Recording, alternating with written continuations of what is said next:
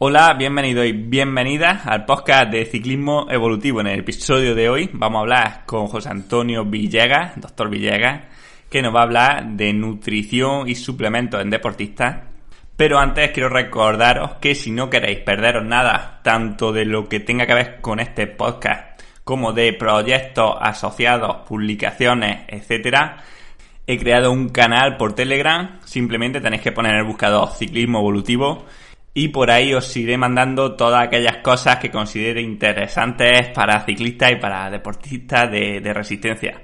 Y también es un poco un intento de pasar menos tiempo en las redes sociales convencionales, tipo Facebook, tipo Instagram, que ya sabéis que demandan mucho tiempo, que a veces nos ponen de mal humor porque vemos cosas que no queremos ver o que no nos interesa ver. Entonces, creo que va a ser un canal muy interesante a la hora de poder mandar simplemente información útil de verdad, sin ruido, sin paja, etcétera, relacionada con el ciclismo. Y también, por supuesto, sigue activa la newsletter, ¿vale? También tenéis en la nota del episodio el enlace.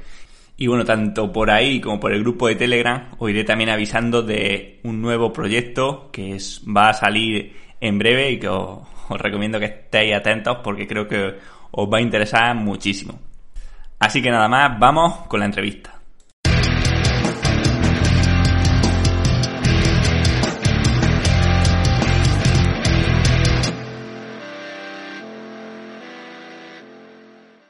Hola, bienvenido y bienvenida a un episodio nuevo de Ciclismo Evolutivo y en el episodio de hoy contamos con el doctor José Antonio Villegas, especialista en medicina del deporte, conferenciante e incluso portador de la antorcha olímpica en Barcelona 92. Eh, bueno, doctor, eh, es, un placer que, esté por aquí. Bueno, pues eh, me gustaría hablar con usted sobre todo temas enfocados a nuestra audiencia, a, deportistas, pero sí que me gustaría llevar la entrevista un poco de lo general a lo más específico. Y bueno, usted tenía un blog, ¿no? Que ahora actualizado, que se llamaba dietapaleolítica.blogspot.com eh, y ahora medicinadeportivavillegas.com, ¿no?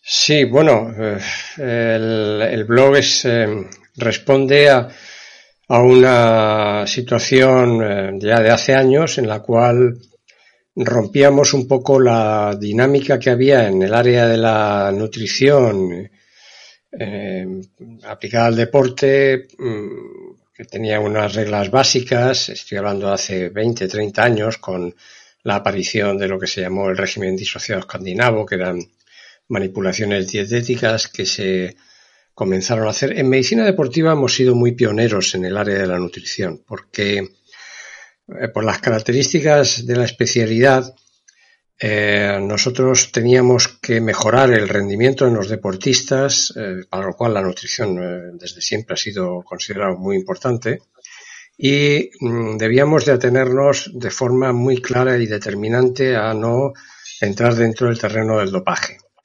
Eso nos hizo abandonar la idea de de aplicar sustancias, fármacos o que pudieran tener, que pudieran estar simplemente implicadas dentro de las listas de antidopaje y eh, dedicarnos a lo que era la suplementación con productos naturales a los, a los cuales pues eh, les podíamos sacar mayor o menos rendimiento, a cambiar las dietas, manipularlas, etcétera. Eso lo hicieron muy bien los países del norte de Europa en lo que se llamó el régimen disociado escandinavo, que fueron capaces por primera vez de eh, simplemente manipulando la dieta la semana previa a un rendimiento, a un esfuerzo importante, ellos lo hicieron con esquiadores de fondo, en los cuales durante varios días se les sometía a, una, a un régimen de dieta muy pobre en hidratos de carbono, muy rico en, proteínas y en grasas, y em, unos días previos a la, a la, prueba de esfuerzo y luego a la, a la carrera, cuando se vio que la prueba mejoraba,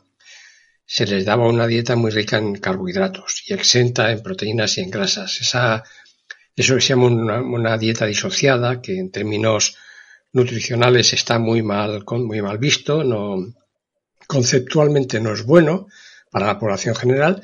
Sin embargo, a estos eh, investigadores les permitió eh, obtener un aumento en el rendimiento de los deportistas.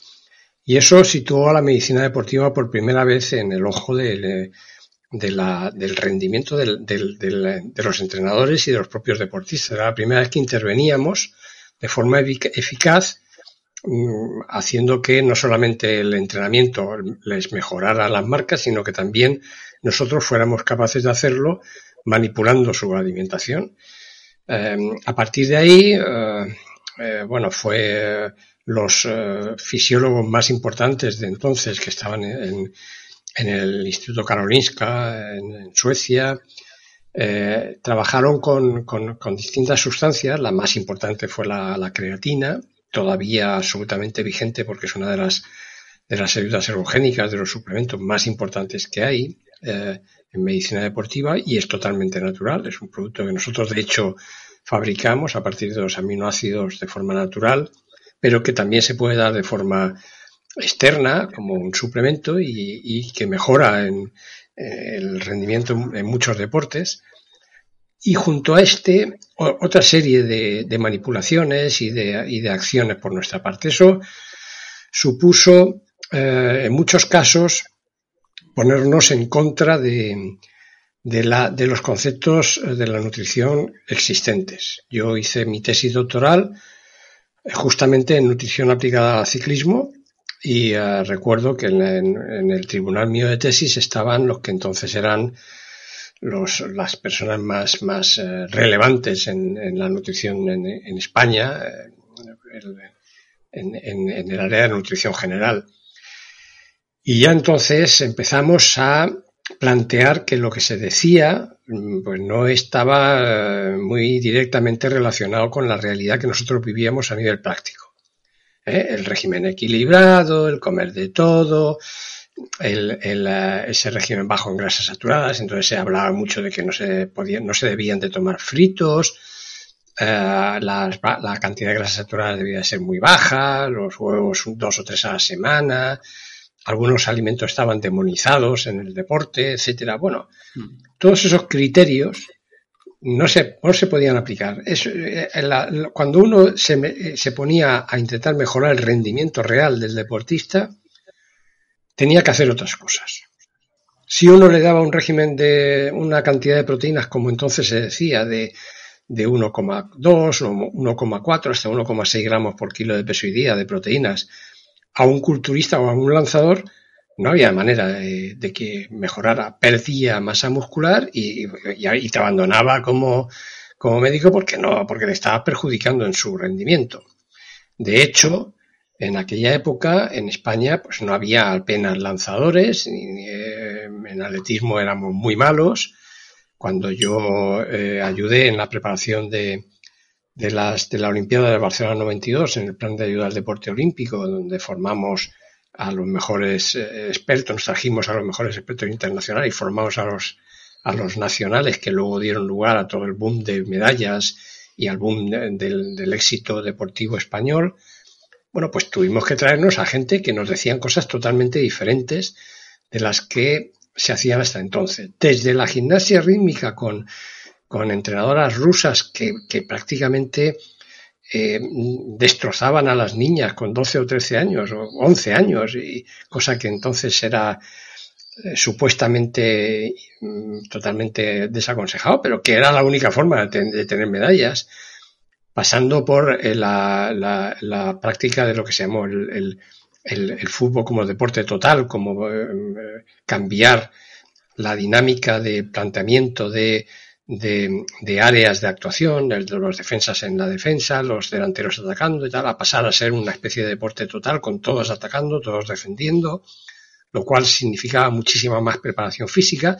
Todo eso lo hacían los países del este entonces, eran los países del, detrás del telón de acero, cuando existía el, los países, existía la Unión Soviética, y todo, estoy hablando de los años 85, eh, 90, bueno, pues todo eso cambió radicalmente los conceptos de, lo que se hacía en la parte occidental, en el área deportiva. Y una de las partes más importantes fue en el tema de la nutrición. Rompimos un montón de tabús y empezamos a buscar a ver los porqués. Si una vez que ya los entrenadores son muy partidarios de, los hechos consumados. Yo hago esto, le va bien a mi atleta, gano medallas, no me preocupo de más, tengo fama, mm, tengo más deportistas a los que llevar, les cobro más y, esa, en eso se cima generalmente lo que es la, entonces era el entrenamiento pues de la, de la gente de, nivel, de los deportistas de nivel. Pero los médicos que estábamos en ese grupo, cuando yo llevaba entonces ciclistas profesionales que estaban en equipos punteros, el, el bueno, pues el Lotus Festina, el Kelme, el, eh, el, el, ciclista de la ONCE, en fin, habían, eran, eran, eran eh, equipos muy punteros y los médicos de, en esos grupos, en esos deportes de élite, queríamos saber, porque funcionamos así, en medicina no, no, no te basta con aplicar algo y ver que funciona, sino quieres saber los porqués. Y ahí es donde eh, empezó a surgir como un movimiento restringido, aprovechando también los conocimientos que, empezaban a darnos los antropólogos, eh, se empezaban a, empezaba eh, a, ver pruebas, uno de los antropólogos más importantes a nivel mundial, que era Phil Tobias en, en Sudáfrica, pues ya empezó a descubrir la importancia de un ácido graso omega 3 en nuestra evolución, el DHA.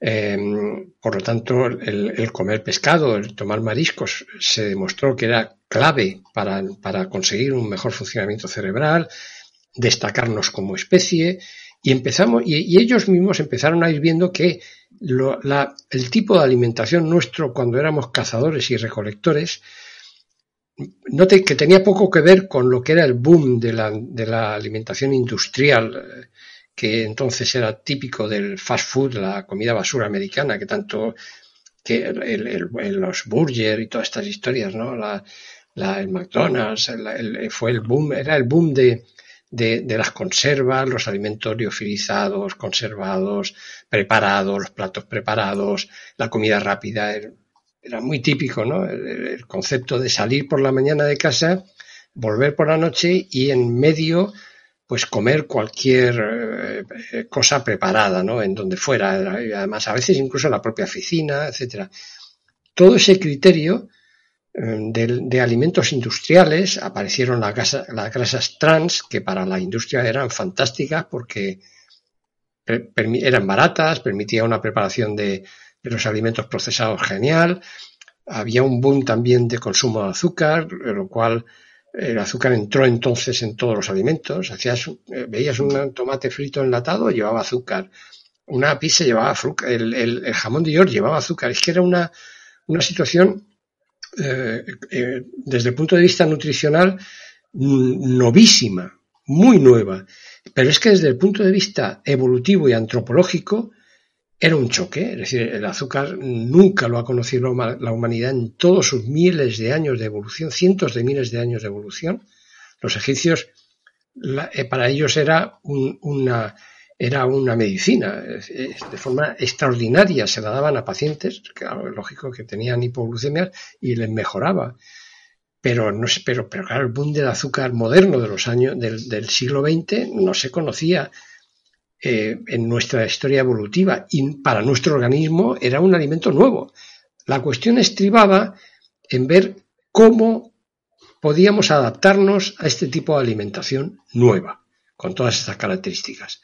Eh, eh, alimentos procesados, alimentos ricos en grasas trans, em, cantidades de azúcares, una alimentación muy rica en carbohidratos, cereales, legumbres, alimentos que eran nuevos para nuestra especie, porque el descubrimiento del fuego que nos permitió acceder a cereales y a leguminosas, pues tiene a lo mejor 800.000 años, un millón de años, pero nosotros tenemos un pasado evolutivo muy superior como, como, como homínidos, que ha marcado nuestro metabolismo. Entonces, claro, eso, eso eh, generó una, una nueva perspectiva y además daba respuesta a muchas preguntas. Era lógico que un culturista o que una, persona, una, atleta en alterofilia o en lanzamiento, eh, etcétera, o incluso velocistas, necesitaran mucha más proteína, porque es que los cazadores eran cazadores, comían carne eh, en, abundancia. Eh, es decir, el, concepto de, la, gran cantidad de cereales tenía más que ver con otros deportes en los cuales los hidratos de carbono podían ser más interesantes. Y entonces ahí empezó a ir juntándose las piezas de puzzle. lo que eran regímenes disociados, es decir, el darle a, a, deportistas unas cosas según el tipo de deporte, según las características, etcétera, un tipo de alimento u otro, que en la alimentación general estaba denostado, aquí adquiría relevancia. Y además, esa relevancia se basaba en cuestiones evolutivas. De ahí surgió la dieta paleo, la dieta eh, ancestral, lo que, se, lo que un grupo de, médicos entonces apoyamos eh, a nivel internacional, en, Estados Unidos Cordén, otros eh, estudiosos del tema lo, lo, justificaron plenamente. Bueno, pues ese, esa, esa dieta ancestral justificaba muchos de los errores que cometían mucha gente en la dieta actual eh, y, daba razón a muchos conceptos eh, con los que nos enfrentábamos en medicina deportiva.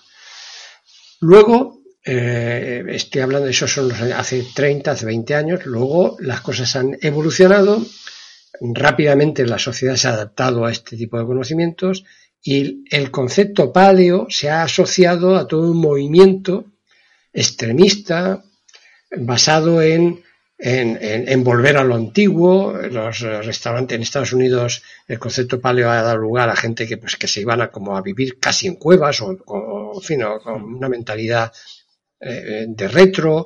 Eh, otros que vivían en la sociedad normal, pero tomando, intentando tomar alimentos exclusivamente ancestrales, comiendo exclusivamente alimentos que tenían que ver con carnes de, de animales salvajes, eh, pescados de pesca salvaje, eh, eliminar cereales y legumbres y todo tipo de alimentos considerados lácteos, etcétera, todos los alimentos considerados nuevos para nuestra especie.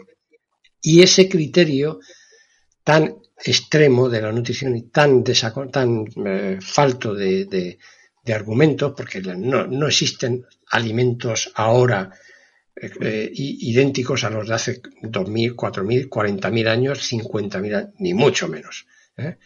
Vamos, si uno mira un plátano de ahora y lo relaciona con lo que podía haber entonces un, antecesor suyo hace 10.000 eh, años, no tiene nada que ver, pero nada que ver.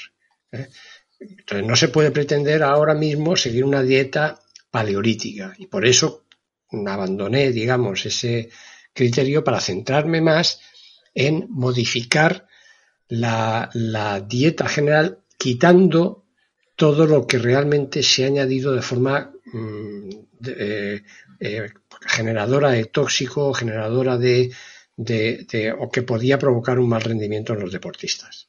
Esto es básicamente así, de forma muy general, el, hilo evolutivo de mis publicaciones, digamos.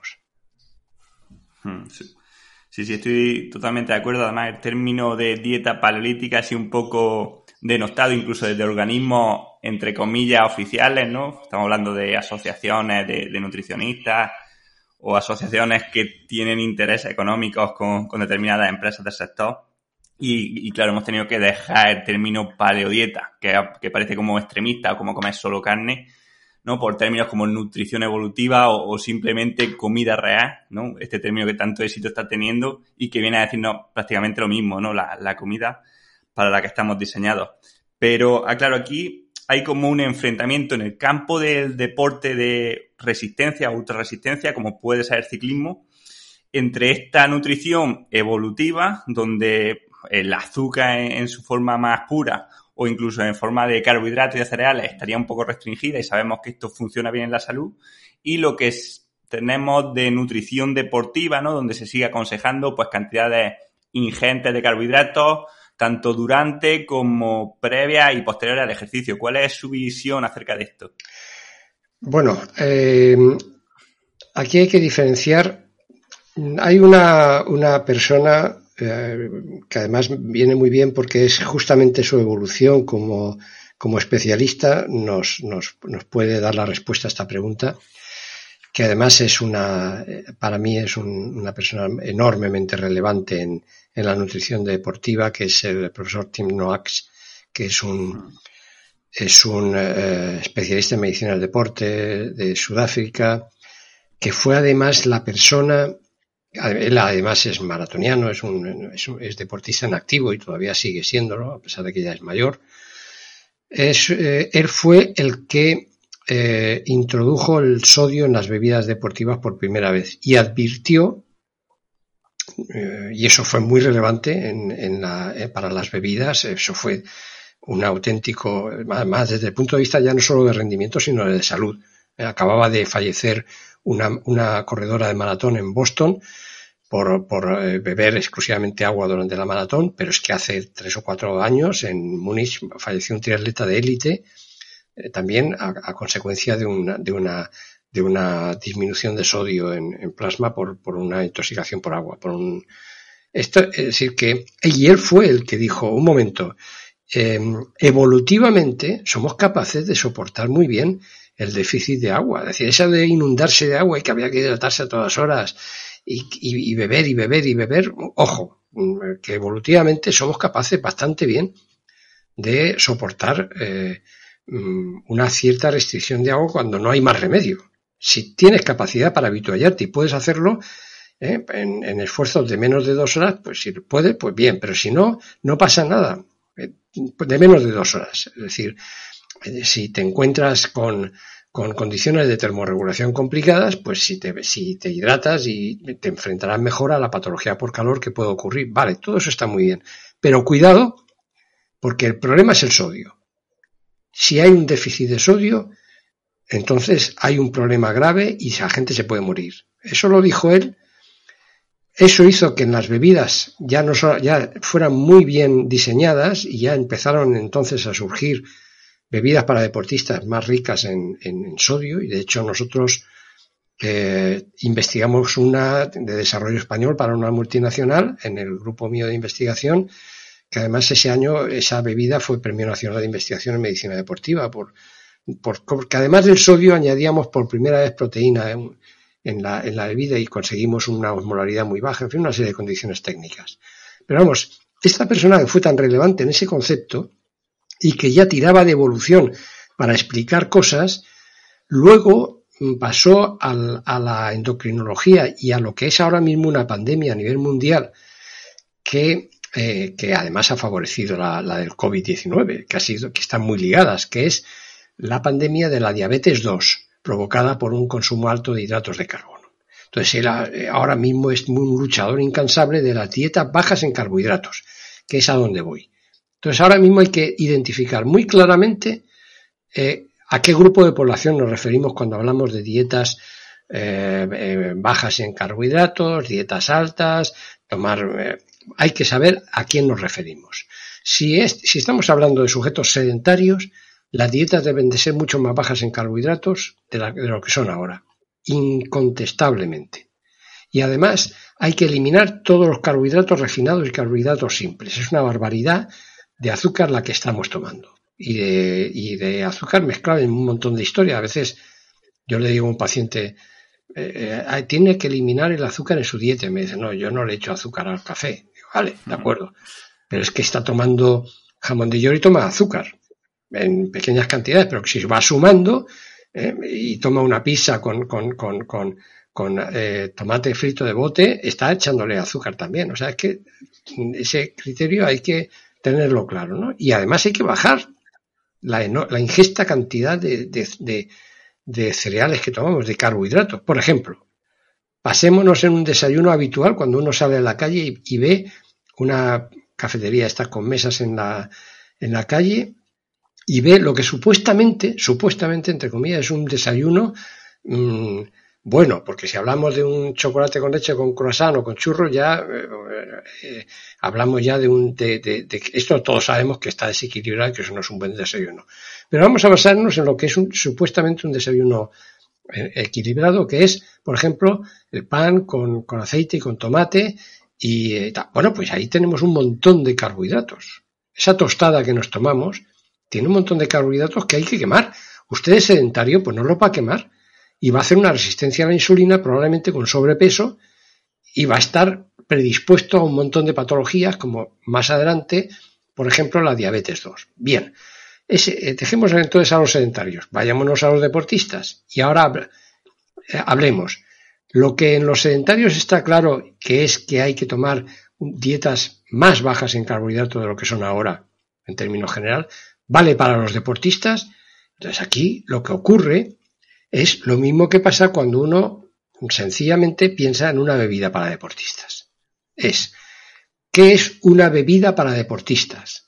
¿Es lo mismo diseñar una bebida para, un atleta que se prepara para 100 metros y que está haciendo series de interval training durante, que primero hace elasticidad, luego hace series, luego eh, vuelve a hacer ejercicio de flexibilidad, luego tal, luego empieza, empieza a, ver, a hacer técnicas de, salida y que está en una, en una situación de un pabellón cubierto con unas condiciones de termorregulación bastante...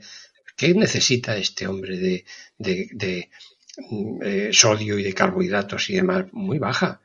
Eh, o un, señor de, que está preparando tiro olímpico o cosas por el estilo, frente a un, por ejemplo, maratoniano o un, no digamos ya, un triatleta o un Ironman, en donde lo que toma y en, todo, no solo en bebidas, sino en general, en toda la nutrición durante la prueba es absolutamente capital y la, y la bebida tiene que ser radicalmente diferente. No, no, no puede hablarse de bebida para deportistas. Hay que hablar de bebida para deporte. Y dentro de la bebida para deporte hay que ver en qué condiciones.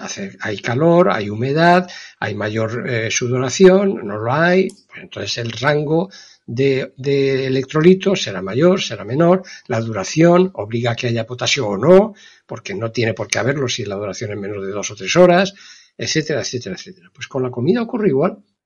Eh, si dices, no, es que hay que hacer la dieta el concepto este que existía en los años 80, que además es irreal, eh, porque si miramos la dieta de un gladiador no tiene nada que ver con, ese criterio, pero existía en los años 80 un criterio de si yo hago alterofilia o culturismo tal, tengo que comer mucha carne, porque el músculo hace músculo. Y si hago eh, eh, fondo, entonces tengo que comer como las gacelas, mucho vegetal.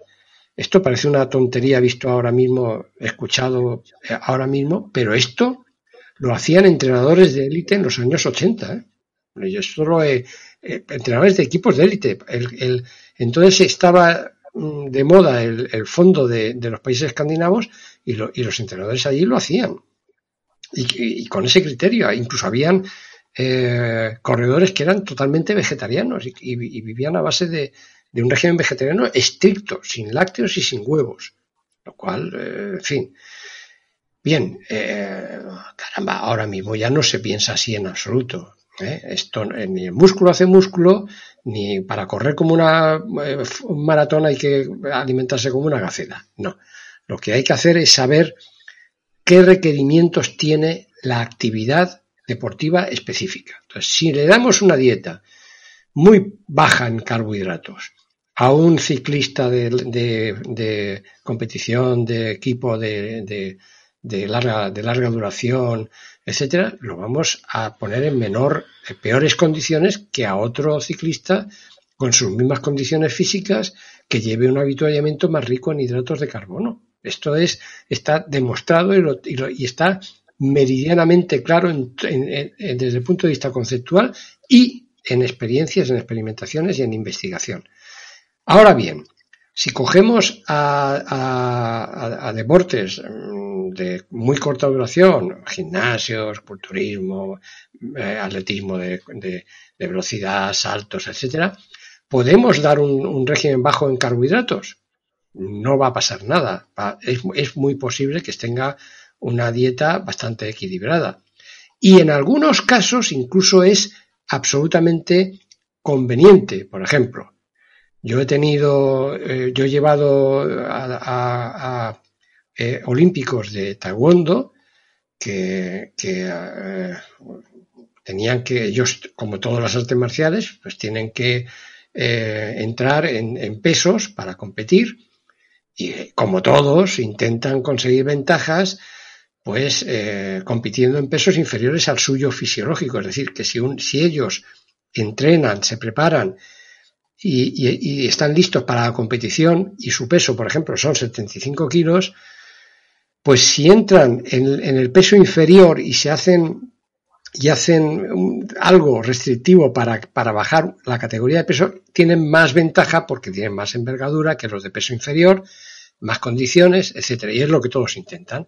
Y, y todos llegan al límite, es decir, todos llegan a un mes, mes y medio antes de, la, de las competiciones con su peso fisiológico real bueno y un mes antes entonces intentan ponerse a tono, bajar para entrar en el peso. Esto es muy típico en todos los deportes de combate, judo, taekwondo, karate, etcétera. Entonces, eso antes, eh, cuando había menos vigilancia, lo hacían tomando diuréticos, así a lo bestia, o tomaban diuréticos o desde una semana antes se metían en una sauna, empezaban a perder peso, entrenaban con, con plásticos, y barbaridades. Todo para llegar al peso, pesarse y luego ya inmediatamente beber agua y, tal porque habían perdido, estaban deshidratados.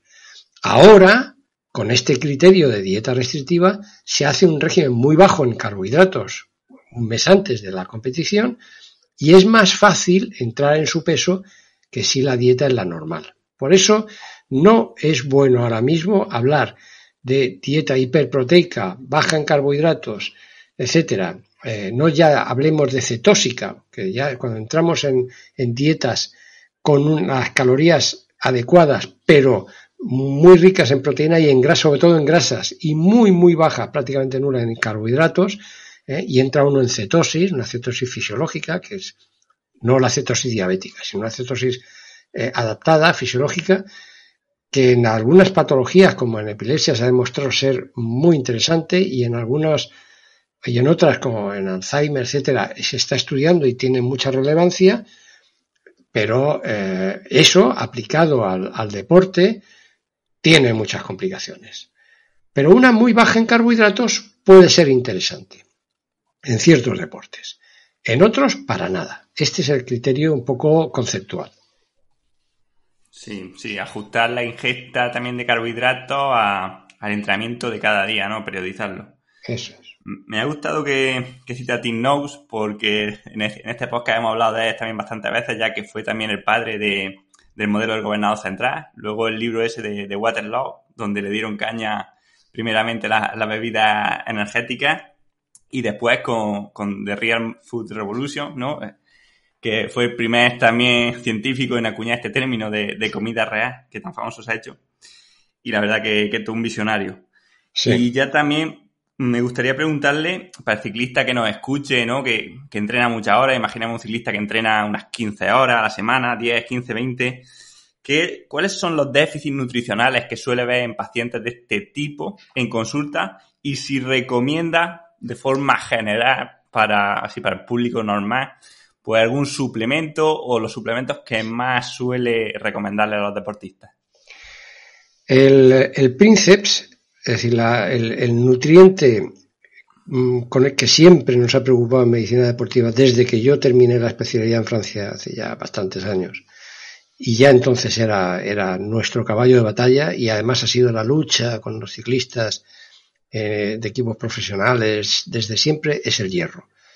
Eh, en, los deportes aerobios, los hematíes que, son, que, llevan hierro para transportar oxígeno, eh, ese ion hierro Em, por, la, por, la, por el paso de la hematía en capilares, eh, una y otra vez musculares, eh, se va deformando y al final, por un proceso natural y lógico, se produce lo que se llama una hemólisis en términos médicos, una, una hemólisis fisiológica, es decir, no estamos hablando de enfermedades que también la producen, sino natural, normal en, en deportes, sobre todo en deportes de extremos. ¿eh? El deportista eh, que yo he visto, el, deporte profesional, el deporte eh, de alto nivel, etcétera, no tiene nada que ver con la salud ¿eh? y no tiene nada que ver con, con actividad que recomendamos de mantenimiento, de, que ahora le recomendamos a todo el mundo y porque es clave para mantener la, un estado de salud, etcétera.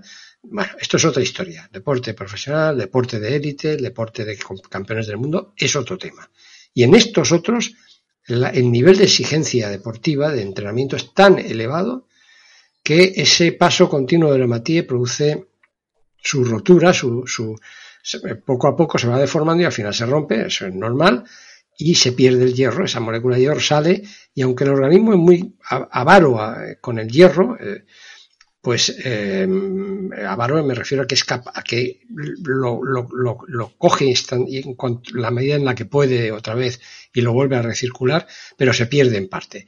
Y esas pérdidas constantes y mantenidas dan lugar a que baje el hierro y se produzca una anemia ferropénica que era muy habitual en términos eh, relativos. Es muy habitual, hay que entenderlo en, era suficientemente nefasto para que tuviéramos problemas con deportistas a los que se nos descontrolaban o que no tenían entonces un control biomédico adecuado. Entraba en una anemia ferropénica y aunque cuando la descubrías ya con una fórmula, con la fórmula hemática alterada, pues luego es que era, vamos, eh, eh, ponerle en cifras adecuadas para que tuviera un rendimiento, eran meses, aunque le dieras hierro, como fuera, intravenoso, no había manera. Eh, ese, ese, y además tiene su razón evolutiva también.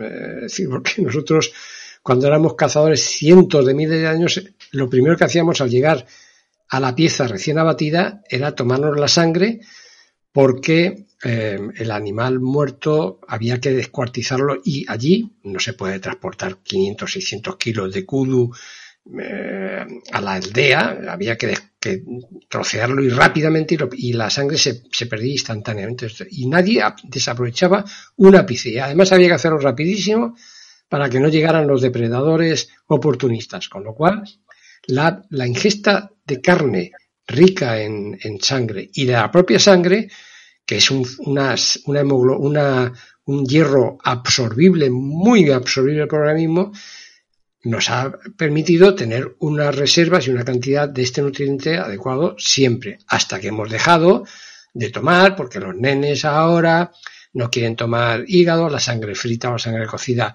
ya ha desaparecido porque tiene mal, eh, está mal vista en las familias, no se les ha educado en, eh, a, los niños de forma correcta, y entonces pues cuando acceden al deporte y al deporte de élite, pues no hay manera de que tomen sangre, de que tomen hígado, vísceras, y en el momento en el que no toman hierro absorbible, ¿eh? que, viene de muy pocos sitios, viene de eso, de las vísceras, de la sangre y de, moluscos, pero claro, no va a estar tomando mejillones todos los días, pues eh, enseguida hacían, hacían anemia ferropénica. O sea, el primero era el hierro, para lo cual buscamos el parámetro adecuado, subimos enseguida que la ferritina nos daba los niveles de depósitos, y ya em, suplementábamos o no en función del nivel de depósito y nos adelantábamos al déficit serio, potente, que era cuando aparecía la anemia por, por ferropenia. Este era el más, más importante. Posteriormente, hemos ido viendo algunos que han sido muy relevantes también por los cambios de alimentación y por los cambios de forma de vida. Por ejemplo, quizá menos en ciclistas que están más expuestos al, ambiente exterior y a la irradiación solar y tal. Pero ahora mismo hay una pandemia mundial de déficit de vitamina B, de vitamina D, que además es una hormona. Se le sigue llamando vitamina por, porque no hay manera de, en un congreso ya de una forma de cambiarle el nombre.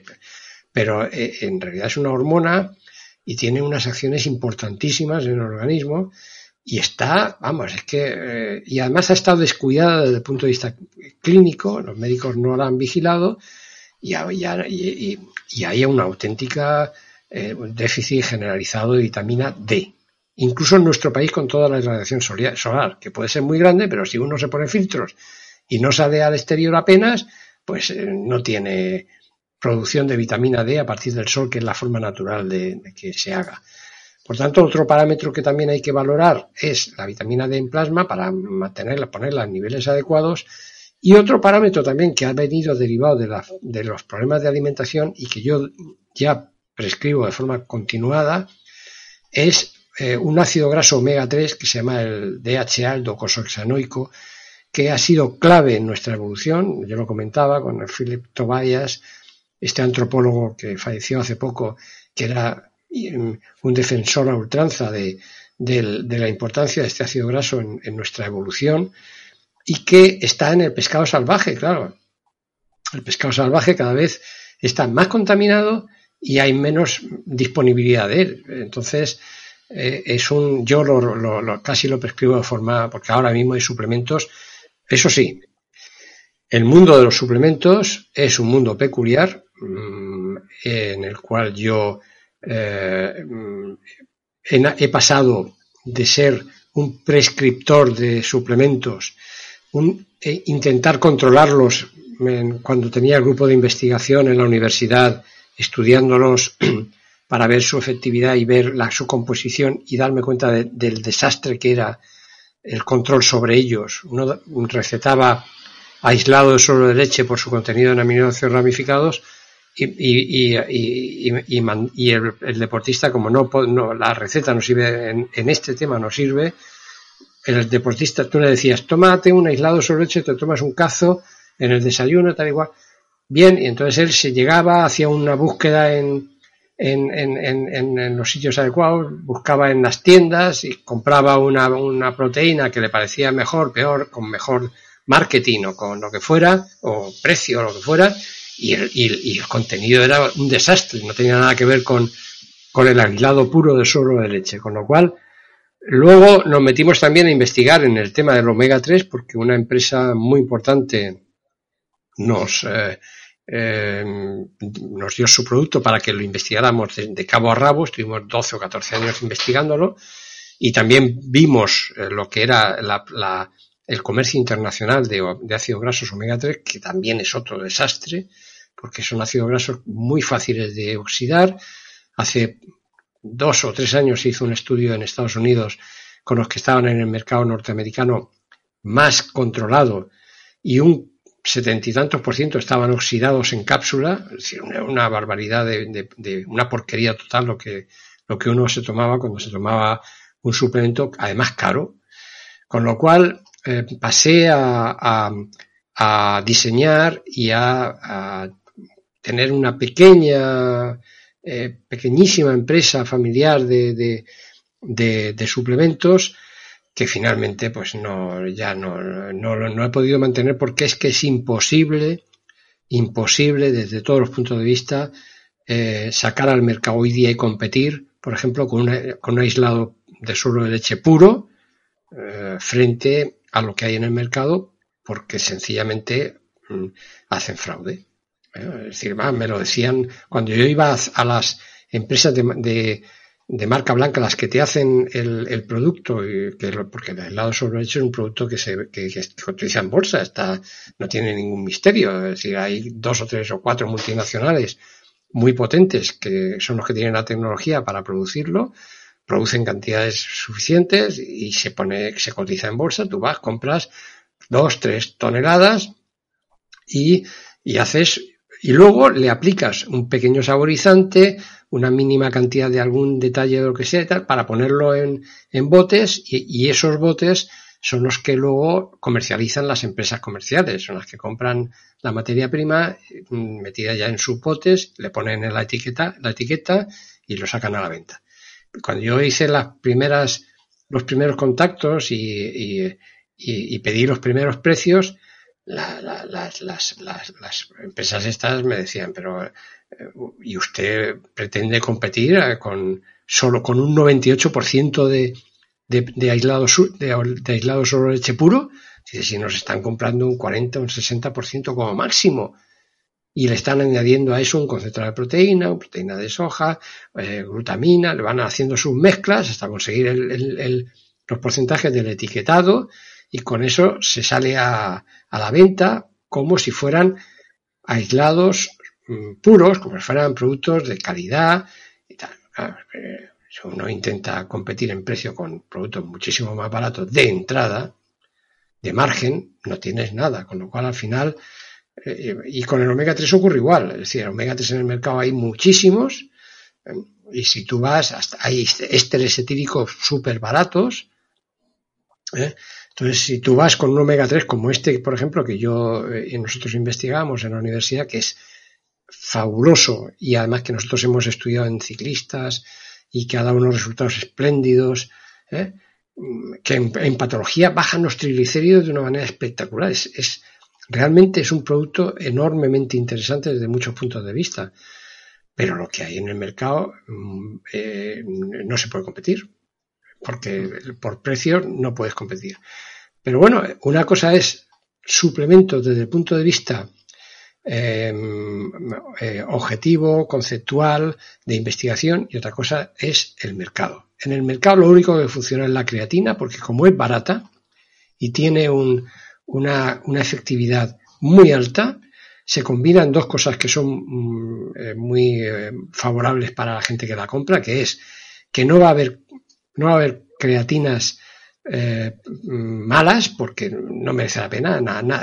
está en, el mercado de los suplementos, está como un producto más, pero no les da margen. Esto, ahí no ganan dinero. Por lo tanto, la creatina es, eh, monohidrato de creatina normal, no tiene ningún tipo de, problema y además y la efectividad como suplemento es fantástica, con lo cual eso sí funciona. Pero todo lo demás es una lotería y ahí eh, no tiene nada que ver el concepto, el, criterio conceptual, es decir, de mandar eh, pues que sea una, un aislado solo de leche o de mandar para una para una, un problema de cartílago, pues una, un conducto insulfato, un sulfato de glucosamina o para dar eh, este tipo de suplementos en la, en, eh, cuando uno va a, a, las marcas no tienen nada que ver con lo que uno encuentra en la investigación o que realmente podrían hacer. Una pena, pero esto es así. Sí, sí, el marketing es muy peligroso porque las empresas saben dónde tienen que tocarnos, en qué que decirnos, ¿no? Para que queramos comprar un producto. Y, bueno, simplemente para terminar, ¿tiene usted alguna, alguna heurística o alguna regla para saber qué suplementos pueden ser mejores o peores, ¿no? Por ejemplo, en el omega 3 o en la proteína, ¿cuáles deberíamos intentar si queremos buscar la máxima calidad? ¿Qué debemos, ¿En qué debemos fijarnos? No hay, no, a ver, el etiquetado, desafortunadamente, el etiquetado no, no, no funciona. Esto no es que lo diga yo como investigador, que lo he visto en, en, en, la, en el laboratorio mío cuando hemos eh, investigado la, los componentes, sino que esto directamente lo he, lo he hablado yo con la, la, la, persona que lleva la inspección eh, de este tipo de productos para darle autorización o no. Eh, y, y lo hemos hablado, es decir, somos colegas, hemos estado de hecho, esta persona pues la que certificó los productos que yo entonces manejaba en la, en la empresa de suplementos y, se lo comentaba. No tenéis, ¿cómo es posible que os metan la mula con este tema del, etiquetado? Y ella me decía, pero es que, es que no tenemos capacidad de laboratorio para llegar a este tipo de control. Nosotros podemos hacer un control, por ejemplo, si uno compra, si uno va, dice, vale, eh, yo tomo en el desayuno, mm, tomo un café eh, o un té, eh, tomo, pues, qué sé yo, algunos cereales, un poco de avena, fruta, fruta entera, tal. Es genial, pero me falta un, plus de proteína y no me, en el desayuno no me apetece ponerme a tomar jamón o embutidos o, o hacerme una tortilla o cosas por esto, porque en la cultura nuestra uno se levanta y lo que menos le apetece es dedicarse a hacer cosas de este tipo, ¿no? La cultura anglosajona es diferente, pues están habituados a otra historia y para ellos es mm, perfecto. Tú le dices a un deportista alemán en desayuno, eh, eh, tortilla, eh, tal, café, no sé, y, ningún problema, lo siguen perfectamente. Pero aquí no. dice, bueno, pues voy a echarle al, al café o, al yogur o tal, le voy a echar un, una par de cucharadas de, de aislado solo de leche que es proteína pura 100%, no tiene grasa, está genial, cumplo los requerimientos. Desde el punto de vista conceptual, perfecto. Va uno al mercado y, e intenta comprar uno en donde ponen el etiquetado, eh, aislado, solo de leche, porcentaje de proteína 98% y tal. Bueno, pues no es ni, ni, ni real al, al buscarlo en, en, el, en, en un laboratorio, ni los que tienen que pasar ese etiquetado, son capaces de comprobarlo. Pueden comprobar que el etiquetado en cuanto al, total de proteína lo cumple o no. Y eso sí lo pueden controlar y es lo que hacen. pero eso ellos lo, camuflan con un concentrado de otro tipo de proteína o con cualquier otro tipo de historia. No hay manera. Con el omega 3 ocurre igual. El omega 3 que nosotros estábamos investigando, que es, mm, eh, un producto extraordinario, porque además es un triglicérido con el, el, DHA en, un, en posición 2, muy encapsulado, muy, es lo que se llama un lípido estructurado, muy protegido, Mm, eso es muy complicado de, trabajar con él, de prepararlo y muy caro de salir al mercado, claro. Y entonces compites con otros productos que, dicen, bueno, el porcentaje de omega 3, no sé cuánto. Además, ah, tiene tantas estrellas en el, no sé, como ellos mismos hacen los controles y generan las empresas que llevan supuestamente de forma independiente el nivel de calidad de los productos, todo eso está, eh, aquí se mueve muchísimo dinero, pero muchísimo y por lo tanto lo tienen muy controlado muchas algunas multinacionales, muy controlado. Aquí no hay no hay eh, posibilidad de, entrar ahí como un como un eh, listo y tratar de, conseguir el mejor producto porque cuanto más listo eres más te la dan. Entonces eh, llegan llegué, llegamos, nosotros estábamos investigando esta, este ácido graso, este producto, y bueno, yo tengo un, un, amigo que es Michael Crawford, que es, eh, fue director del, Instituto de Londres de, eh, Neuropsicología, es una personalidad mundial en los ácidos grasos, sobre todo aplicados al, desarrollo evolutivo, era muy amigo de Philip Tobias, es una, es una personalidad mundial. Y además ha trabajado precisamente con, ha publicado muchísimo con este ácido graso en particular, eh, porque tiene unas características físico-químicas que son espectaculares para trabajar con lo que se llama un enlace pianión, que es un enlace específico que hace él, este ácido graso. Bueno, es, este es muy, muy, muy interesante desde el punto de vista eh, de investigación. Y eh, vino al laboratorio, recuerdo la primera vez que vino, yo le, enseñé las cápsulas que en ese momento empezábamos, ya llevábamos tres años investigando, y eh, pensé que cuando se la di, la cápsula, pensé que iba a coger y que iba a decir, bueno, vamos a meterlo en el espectrofotómetro, vamos a ver qué cantidad tiene de no sé qué, o para, vamos a ver esto. No, pero ¿qué va? Cogió la cápsula, se la metió en la boca, la rompió con los dientes y paladeó lanzó la pequeña gotita de lípido que lleva la cápsula hacia el paladar para paladearlo y ver, y me dijo, ah, no, Pat, no, Pat, no está mal, no está mal. Porque, es decir, no me carraspea, no me produce, eh, no está oxidado, que es lo que él quería saber. Fíjate de qué forma tan, tan sencilla, porque la inmensa mayoría de los que él había eh, estudiado era, enormemente simple, no tenías que llevarte 200 productos al laboratorio y gastarte un montón de dinero.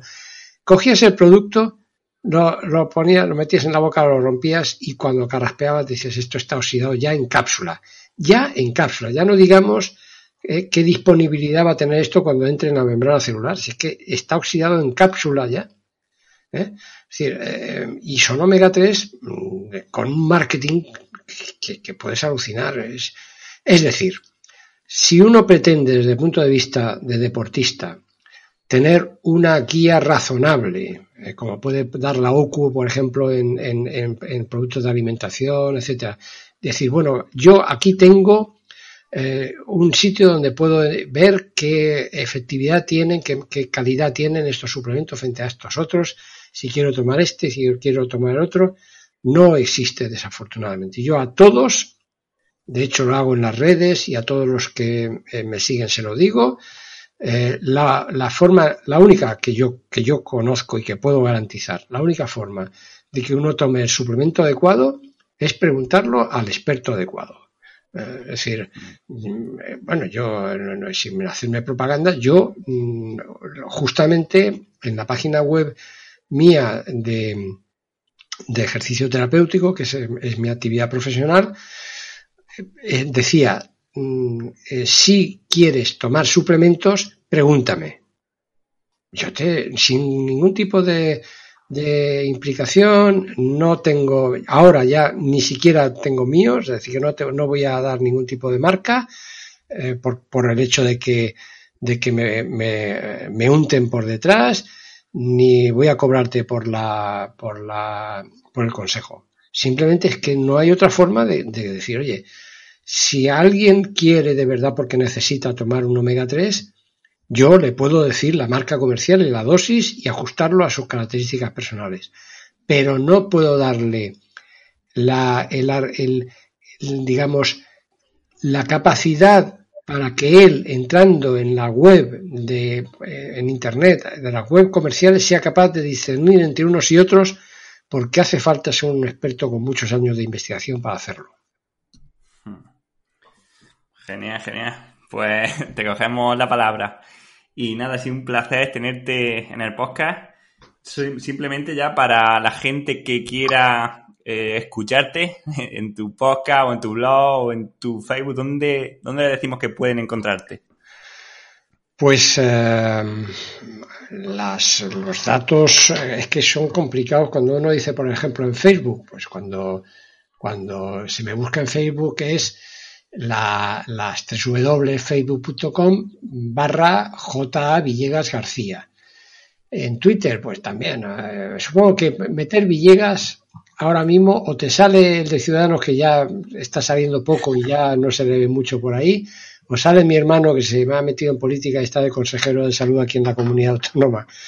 Y está todos los días el pobre ahora con la COVID en candelero y a todas horas está en, prensa y por lo tanto está en, internet, en Google, también sale eh, tal, pero quitando eso, si, si pones eh, doctor Villegas y Facebook o Twitter, enseguida va a salir mi, mi, contacto. Y sea por un lado o por el otro, sea por Facebook o por Twitter o por ebooks o uno de estos, ya enseguida se da conmigo. O en el propio YouTube, donde tengo también 15 eh, o 20 vídeos en donde intento explicar un poco también ya con más eh, rigor científico, es decir, explicando, utilizando artículos publicados sobre los porqués de todo esto de la dieta cetogénica y todos estos temas. Perfecto, y, en el podcast también, ¿no? en, el podcast, en el podcast es en iVoox, ahí es, es, también el apellido mío, es Villegas, Salud, Medicina, supongo que por algún, por algún, algún lado de esto sale. Genial, pues nada, ha sido un placer tenerle en el podcast y nada, que vaya todo bien. Gracias a ti, un saludo, hasta luego. Chao.